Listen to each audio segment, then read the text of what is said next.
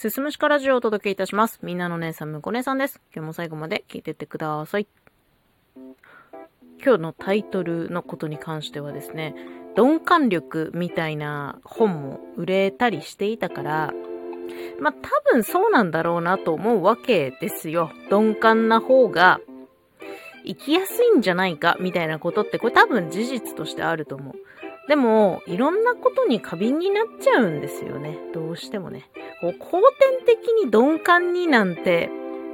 なれない。しょうがないじゃない。いろんなことに過敏になっちゃうんだから。まあそう思っていたんですけれども、私はね、自分自身のことを、まあ、繊細とまでは言わないですけど、とっても神経過敏なタイプ、そういうふうに自負していたんですね。なんだけど、反面すごく大雑把な性格でもあるんですよ。なんか例えば計画立てる時とかも結構ざっくり、あ、なんかここはなんかこんな感じで、みたいなすごいアバウトな計画を立てがちなんで、なんか、な、だ、大体でいいんだよ、みたいなとこがね、結構あるんですよね。で、この大雑把っていうのは、まあ、良しも悪しもあると思うんですけど、同じく大雑把なタイプと対峙した時になんかこう一緒にいて楽っていうのはあるみたいですね。うん。で、私がこの大雑把ある種鈍感で良かったなと思う場面が、まあ、ちょっと最近一つありまして、あのーまあ、昨今ですね、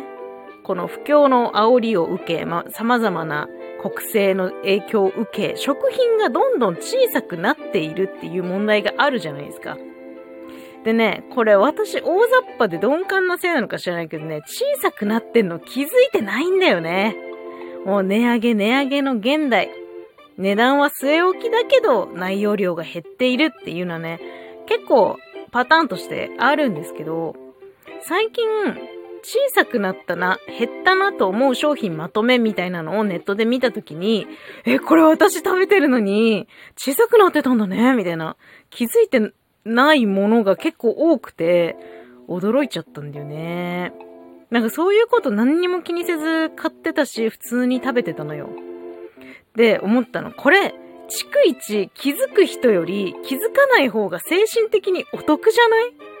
いや、物質的にはワンチャン損してる可能性あるんですけど、あ、これも小さくなってる。あれも減ってるって、しょんぼりするより、全然気づかないで食べてましたってヘペロみたいな方が、気持ち楽だなって思ったの。で、その時に、あ、鈍感な方が生きやすいって、こういうことかってのを、この不況の現代で私は実感しましたね。ただね、あのー気づくものもあるんですよ。カントリーマーム、お前だ。お前に関しては小さくなりすぎだ。びっくりする、本当に。もう一口で食べ終わっちゃうのみたいなぐらい小さくなってるじゃん。で、まあみんな感じてるの、このカントリーマーム小さくなりすぎ問題っていうのは。で、こうどんどん小さくなりすぎて、なんかそのグラフで表したときに、この2040年っていう年に、カントリーマームは小さくなりすぎて、どんどんどんどん小さくなっていく、年を追うごとに小さくなって、2040年で消失すると。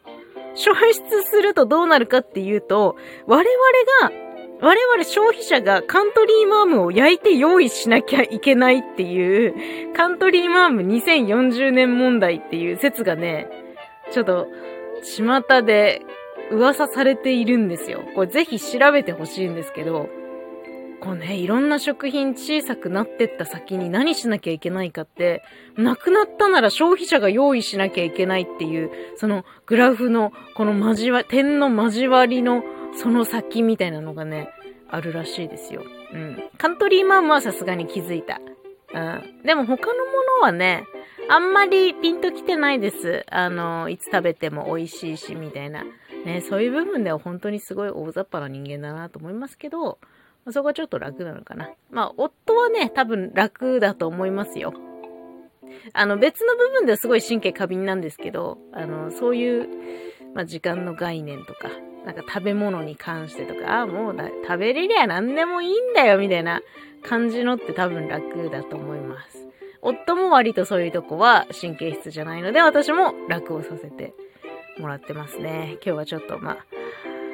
食品が小さくなったとこから感じた鈍感な方がお得じゃない説、お話ししてみました。最後まで聞いていただいてありがとうございます。また次回もよろしくお願いします。